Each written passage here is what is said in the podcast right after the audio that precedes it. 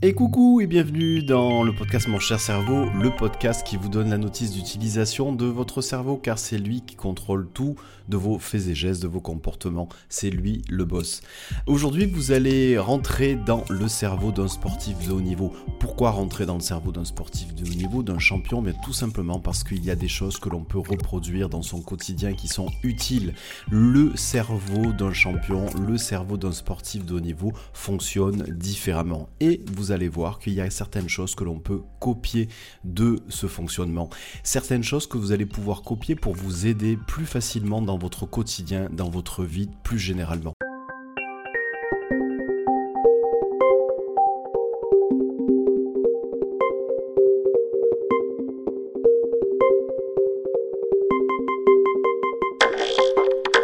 Premier point, premier mode de fonctionnement particulier du cerveau d'un champion, eh c'est la gestion de l'échec. La gestion de l'échec est très particulière pour un champion puisque de toute façon les sportifs de haut niveau ont été habitués très tôt à perdre puisque c'est tout le principe du sport. On perd des fois, on gagne aussi des fois. Et donc euh, le vrai champion c'est celui qui a la capacité de se relever après chaque échec. Et ça c'est quelque chose de très important parce que dans la vie, eh bien aussi, sans être sportif de haut niveau, sans être un champion, eh bien on connaît tous euh, des échecs. Et en fait c'est la façon de traiter l'échec qui va être vraiment différente entre un, champion et euh, une autre personne qui n'a pas forcément la même philosophie face à l'échec. Souvent, euh, certaines personnes peuvent avoir de façon inconsciente en fait une espèce de barrière mentale, une croyance qui dit voilà, si j'échoue, ça va être la fin du monde. Ça sera fini pour moi et je n'y arriverai pas et je n'arriverai pas à me relever. Vous doutez bien qu'un champion ne peut pas fonctionner comme ça parce que euh, sinon, eh bien, il ne serait pas champion tout simplement. En fait, très concrètement, un échec, pour un champion, c'est un apprentissage. C'est un apprentissage qui permet de comprendre ce qui a changé, qu'est-ce qui doit être amélioré. En fait, un échec, c'est une façon aussi de devenir meilleur. Et en fait, on a connu très tôt, lorsqu'on est petit, ce mode de fonctionnement, parce que très concrètement, par exemple, pour apprendre à marcher, un enfant va se relever et tomber des dizaines et des dizaines de fois avant de commencer à marcher. Vous imaginez si on avait la même culture de l'échec en étant adulte qu'en étant enfant. Vous imaginez l'enfant en train de se relever, chuter une fois, deux fois, trois fois, et puis se dire au bout d'un moment, bon, non, il y en a marre, la marche, c'est pas pour moi, je vais rester à quatre pattes euh, le reste de ma vie. Eh bien, en fait, ce qu'il faut simplement savoir, c'est que ce processus, au départ, d'échec égal apprentissage, c'est un processus naturel. Mais certains, en fonction de leur éducation, de ce qu'ils ont vécu avec le temps, transforme le processus échec égal apprentissage en une croyance, une croyance limitante, une vraie barrière mentale du type si j'échoue, je, je n'arriverai pas à me relever. Et c'est ce que fait pas le champion, puisque le champion, précisément, mais c'est quelqu'un qui arrive à se relever chaque fois qu'il échoue, puisqu'il apprend à chaque fois. Alors, ce qui est très intéressant, si vous vous sentez concerné par ce sujet-là, eh bien, c'est de voir un peu comment votre cerveau code l'échec. Alors, code, c'est en fait un parallèle très simpliste avec le fonctionnement d'un ordinateur, mais c'est pour vraiment vous rapprocher un peu de comprendre comment fonctionne votre cerveau, le vôtre, sur la notion d'échec prenez le temps de, si vous êtes là confortablement installé euh, euh, sur une chaise, de prendre le temps de réfléchir à la dernière euh, idée, à la dernière pensée que vous avez eue sur une notion d'échec.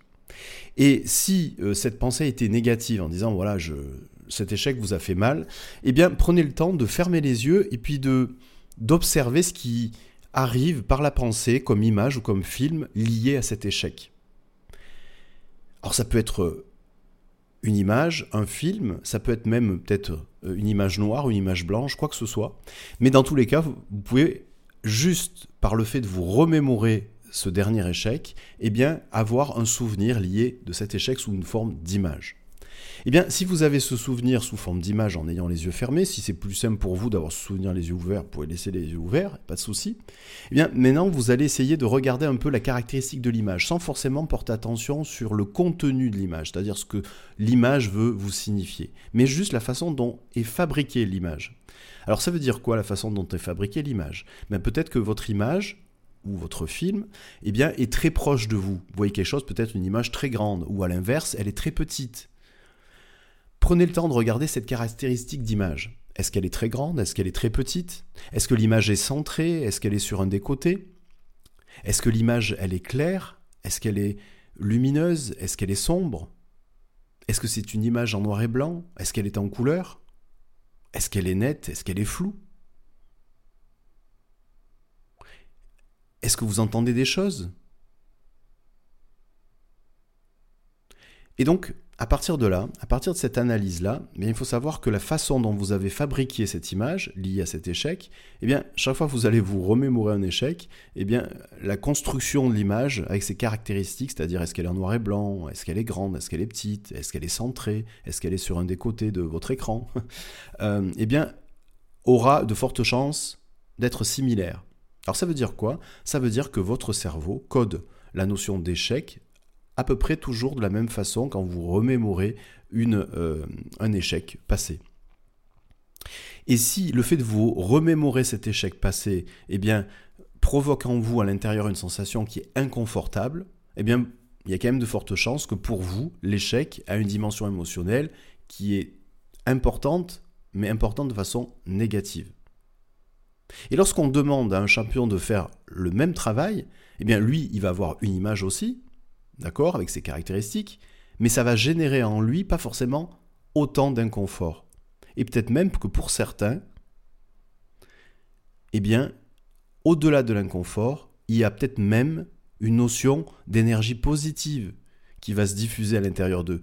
Parce que ils ont l'habitude très régulièrement d'associer encore une fois l'échec à de l'apprentissage. C'est à ce moment-là où j'ai échoué que j'ai compris qu'il fallait que je joue comme ça. Et ça, ça m'a permis de gagner telle compétition. Vous pouvez faire exactement la même chose si vous vous sentez concerné avec ce sujet de l'échec.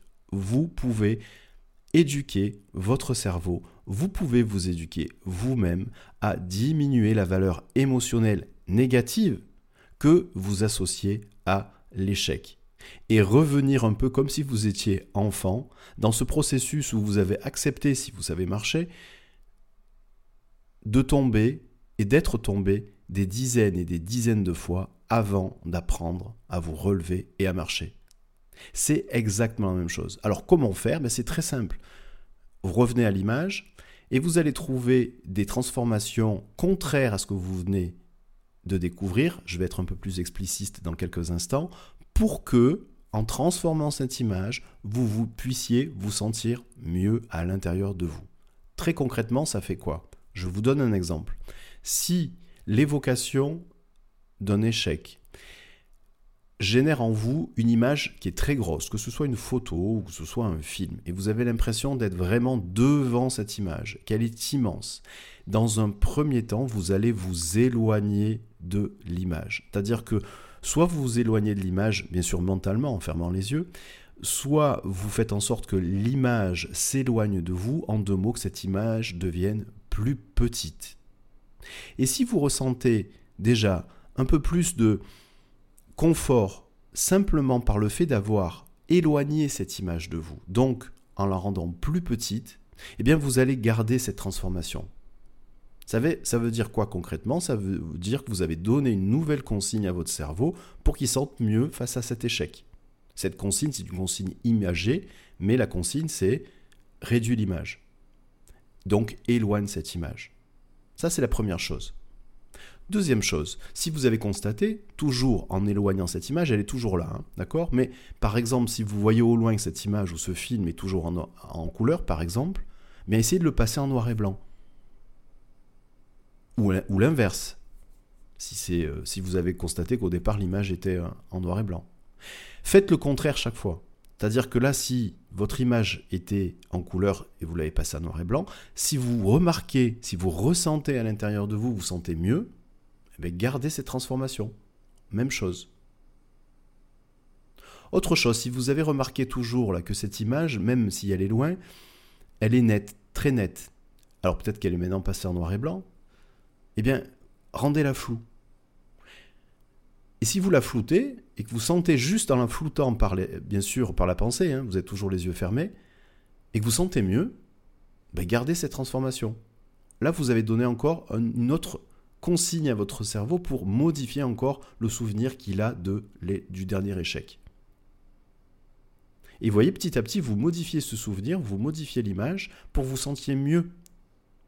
Et donc, vous donnez de nouvelles pistes à votre cerveau pour retraiter en fait ce souvenir. je continue. Quelque chose qui peut marcher aussi, c'est que cette image, elle est toujours loin, ok, plus petite, très bien. Essayez d'y mettre un cadre, blanc, noir, ce que vous voulez autour. Si vous, si vous voyez que le fait de mettre un cadre autour de l'image, ça vous permet de vous sentir mieux, eh bien gardez-le. Même chose si vous entendez quelque chose et que ce, que vous entendez, que ce soit d'ailleurs, on peut entendre d'ailleurs quelque chose en voyant une image ou en, on attend quelque chose en regardant un film, eh bien, si vous avez un son qui vous perturbe, ben vous baissez le volume. Ou alors vous changez. Quelque chose qui peut vous rassurer. Et là, vous donnez encore une consigne complémentaire, supplémentaire à votre cerveau pour dire encore change de souvenir que tu as de l'échec. Vous êtes en train de reprogrammer le souvenir que vous avez de votre dernier échec. Si bien entendu, l'échec était problématique pour vous.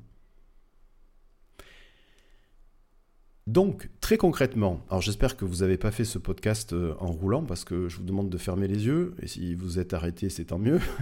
Euh, donc, très concrètement, euh, qu'est-ce que vous venez de faire là à l'instant? Ben, Vous venez de donner des consignes nouvelles à votre cerveau pour qu'il retraite le souvenir du, de l'échec que vous avez vécu dernièrement.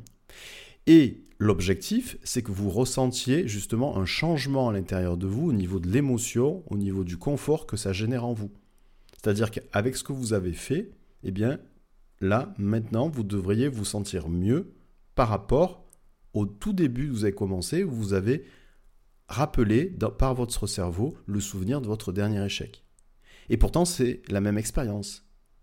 Mais vous ne ressentez pas la même chose au début et à la fin de ce que vous venez de faire là, juste maintenant.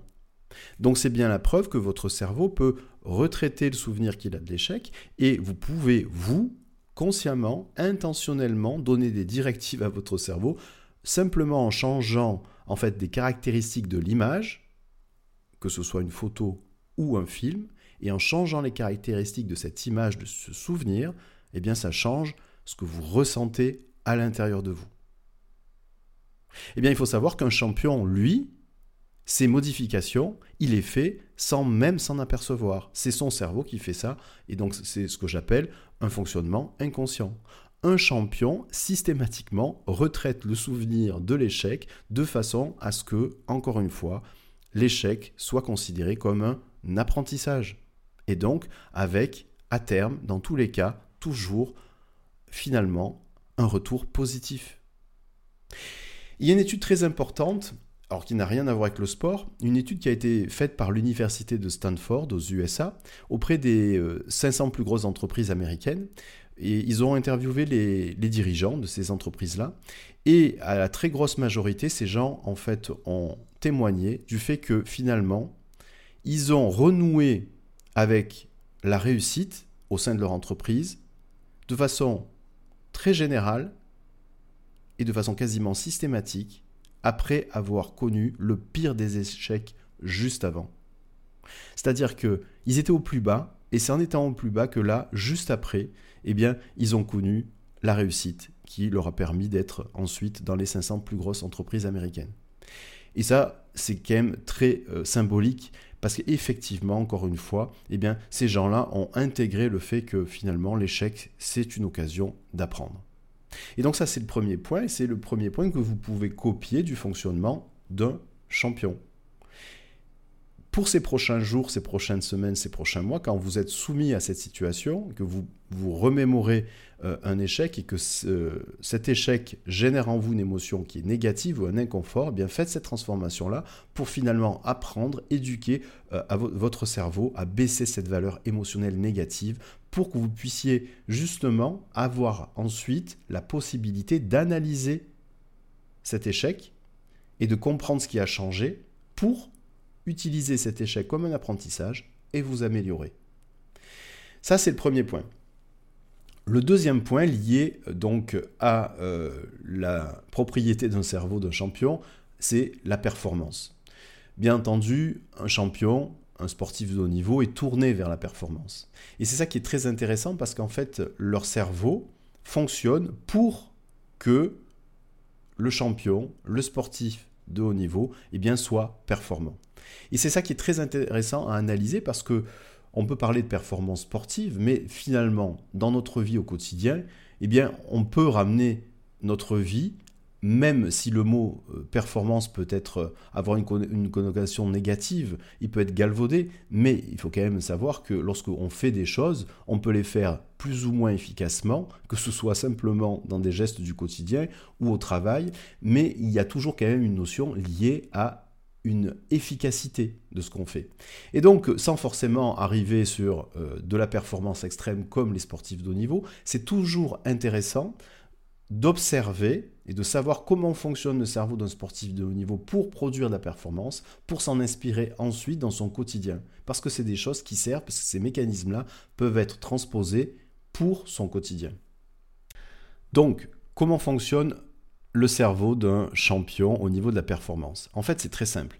Pour devenir un champion, un athlète devra passer par des milliers d'heures d'entraînement au cours desquelles il apprendra bien évidemment des gestes techniques mais il intégrera aussi un processus mental essentiel. C'est moi ce que j'appelle la boucle.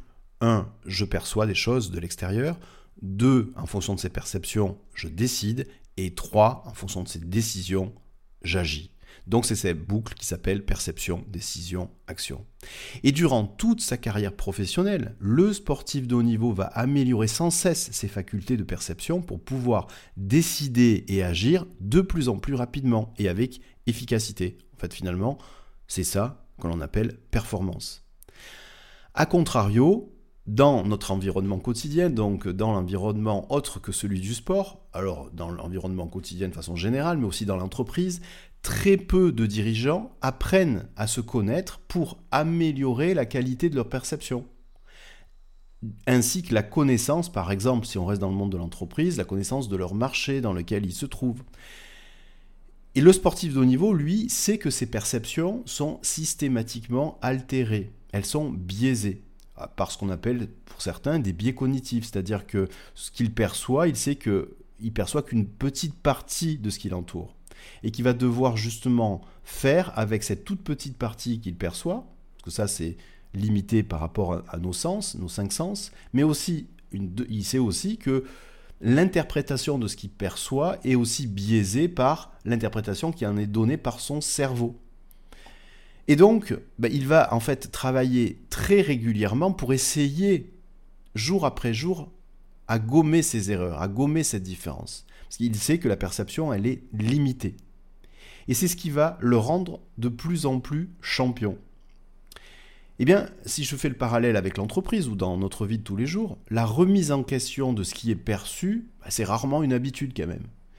Et pourtant, ça devrait l'être, parce que c'est la boucle, c'est à l'origine de la boucle, perception, décision, action. Du coup, alors que le sportif de niveau rentre, et lorsqu'il devient champion, dans un cercle vertueux, avec les trois phases, je perçois de mieux en mieux, je m'entraîne à percevoir de mieux en mieux, je sais que mes perceptions sont biaisées, mais je vais essayer de, de gommer euh, ces biais progressivement. Donc si je perçois de mieux en mieux, eh bien je décide de mieux en mieux, et donc j'agis de mieux en mieux, je deviens donc un champion. C'est un cercle vertueux. Eh bien, parallèlement, nous, dans notre quotidien, et notamment au niveau aussi de l'entreprise, on peut, à défaut, rentrer dans un cercle vicieux.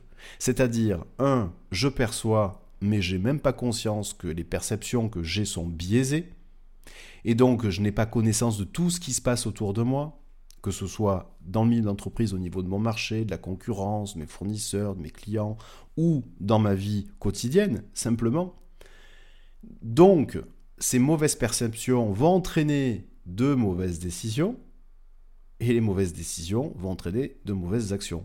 Et là, donc, nous passons du cercle vertueux pour les champions au cercle vicieux pour monsieur et madame tout le monde. Donc, comment faire pour changer de cercle? Eh bien, c'est très simple. En fait, il faut travailler sur les perceptions.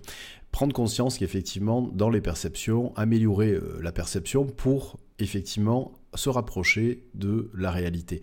Avec la prise de conscience de certains biais, qui sont des biais cognitifs, qui sont en fait des raccourcis qui sont pris par votre cerveau. Et ça sera d'ailleurs le sujet d'un prochain podcast. Vous pouvez aussi, et c'est très important, changer votre point de vue.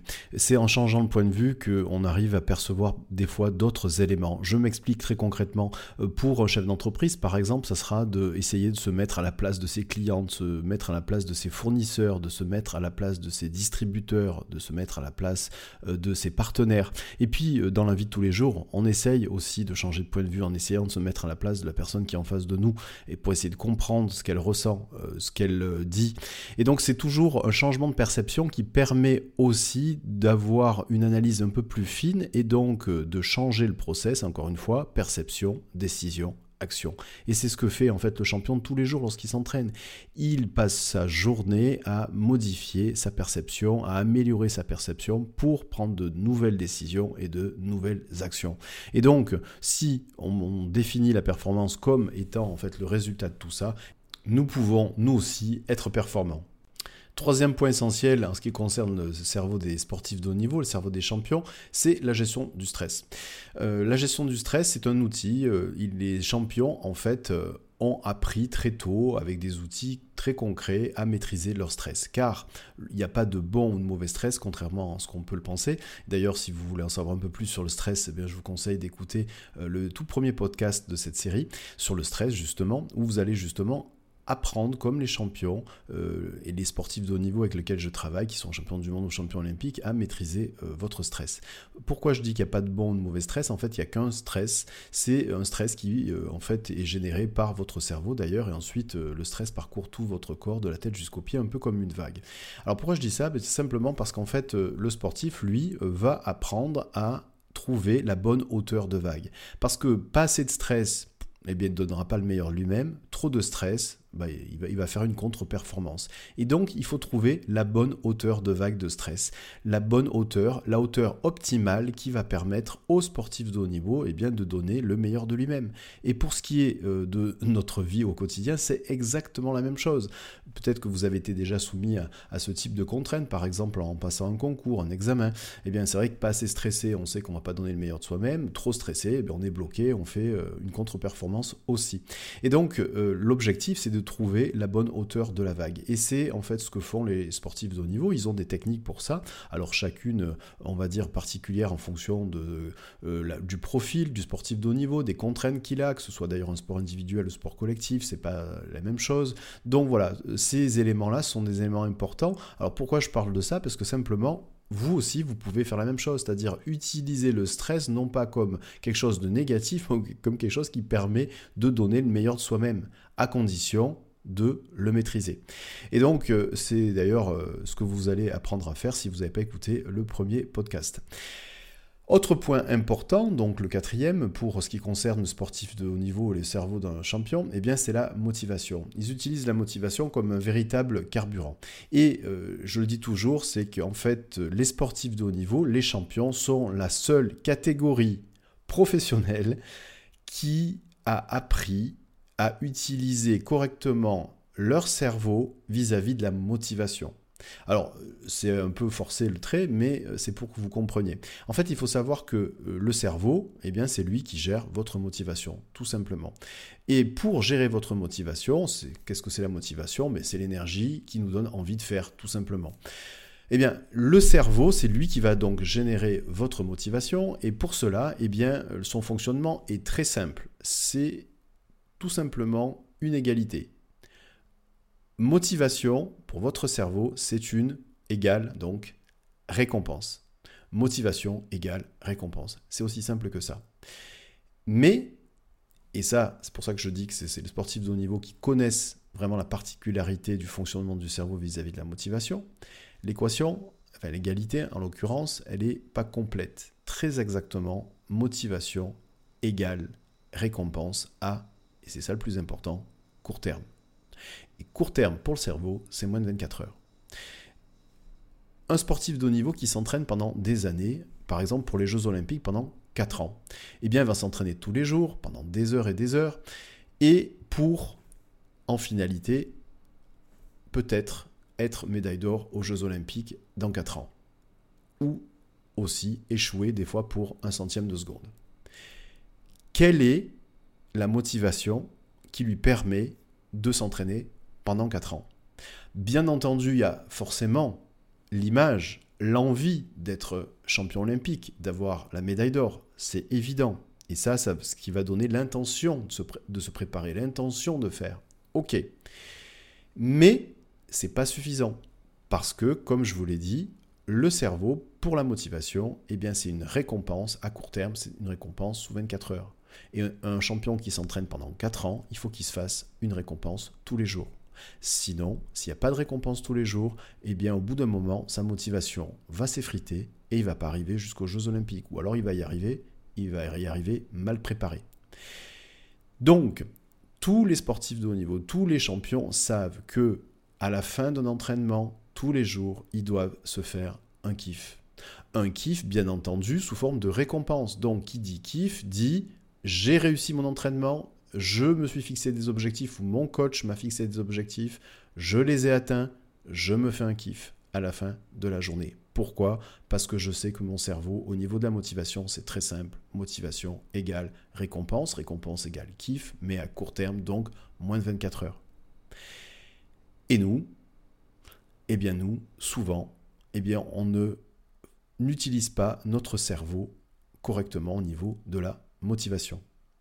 Concrètement, ça veut dire quoi? Ça veut dire simplement que on a une envie, un projet, Souvent, on parle de court terme, c'est 3-4 mois. Mais court terme, 3-4 euh, mois, c'est pas du court terme pour le cerveau. C'est-à-dire que si vous voulez réaliser quelque chose, que vous avez l'intention de le faire, quel que soit votre projet, même si c'est dans 3 mois, 4 mois, 1 an, 2 ans, 3 ans, eh bien, il y a nécessité que vous puissiez vous faire un kiff tous les jours pour dire voilà, j'ai rempli mon objectif, cet objectif va m'aider à remplir l'objectif de demain qui va m'aider aussi à remplir, ensuite à réaliser l'objectif du surlendemain, et ainsi de suite. Et donc, qui va vous amener effectivement à réaliser votre projet sous 2-3 mois, 2 ans, 3 ans. Mais le fait de systématiser, le fait de réaliser quelque chose au quotidien et l'associer à un kiff va vous permettre de tenir dans la durée. Et c'est ça qu'on ne sait pas à règle générale et pourtant qui est indispensable pour garder cette motivation pendant tout euh, le temps nécessaire pour la réalisation de votre projet. Si vous voulez en savoir plus, d'ailleurs un podcast à ce sujet, je crois que c'est le numéro 4. En fait, en tout cas, là vous allez apprendre justement non seulement à savoir comment fonctionne notre cerveau sur la motivation, c'est ce que je viens de vous expliquer, mais aussi comment faire pour vous remotiver. Et voilà, donc je vous conseille effectivement, si vous êtes intéressé sur le sujet, d'écouter le podcast, je crois c'est le numéro 4. Dernière chose qui est aussi importante, sur les sportifs de haut niveau et qui peut amener une réflexion pour notre vie au quotidien, eh bien, le sportif de haut niveau, le champion, lui, il a une habitude, c'est qu'il s'entoure des meilleurs. Il voudra, pour être champion, être avec le meilleur coach, avec le meilleur préparateur physique, avec le meilleur préparateur mental, avec le meilleur kiné, et ainsi de suite, et ainsi de suite. Pour donner le meilleur de soi-même, il sait qu'il doit être entouré par les meilleurs. C'est évident et logique pour un sportif de haut niveau, ça l'est beaucoup moins dans notre vie au quotidien. Combien de fois dans le monde de l'entreprise j'ai pu voir euh, en fait plutôt en fait de la peur lorsqu'on était entouré avec des gens qui étaient meilleurs que soi, plutôt que finalement quelque chose de positif en disant ben voilà il est meilleur que moi donc il va pouvoir faire les choses mieux que moi sur ce domaine-là et moi je suis meilleur que lui dans un autre domaine et du coup c'est parce que chacun est meilleur dans son domaine que mis dans une équipe, eh bien ça va faire quelque chose de positif. Et en fait, finalement, ça va donner quelque chose qui est proche de l'exploit. L'exploit que peut par exemple vivre un champion en s'entourant des meilleurs aussi pour son entraînement et pour les compétitions. C'est exactement la même chose. Cette philosophie, elle est naturelle dans le sport de haut niveau. Elle est un peu moins naturelle parfois dans euh, notre quotidien. Et c'est ça qu'il faut retenir, c'est qu'effectivement, c'est quelque chose de positif et c'est justement un vrai travail d'équipe.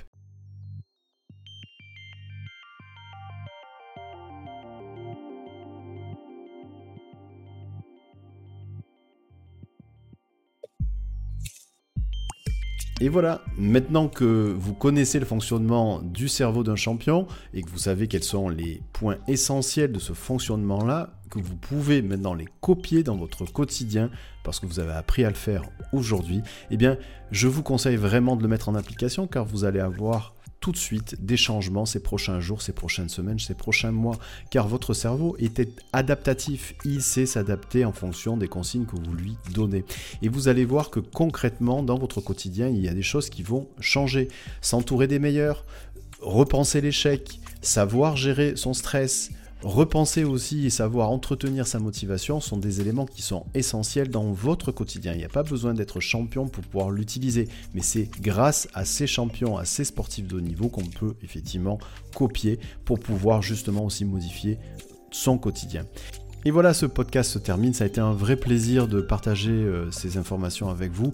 Si euh, ce podcast euh, vous a plu, eh bien, n'hésitez pas à le partager au plus grand nombre et vous pouvez en fait le diffuser finalement par vos commentaires et les notes que vous pouvez laisser sur la plateforme sur laquelle vous l'écoutez. Et puis, si vous voulez voir des sujets abordés qui ne sont pas actuellement, mettez ces sujets en commentaire. Je me ferai un plaisir de les traiter. Je vous dis dans tous les cas, à très bientôt.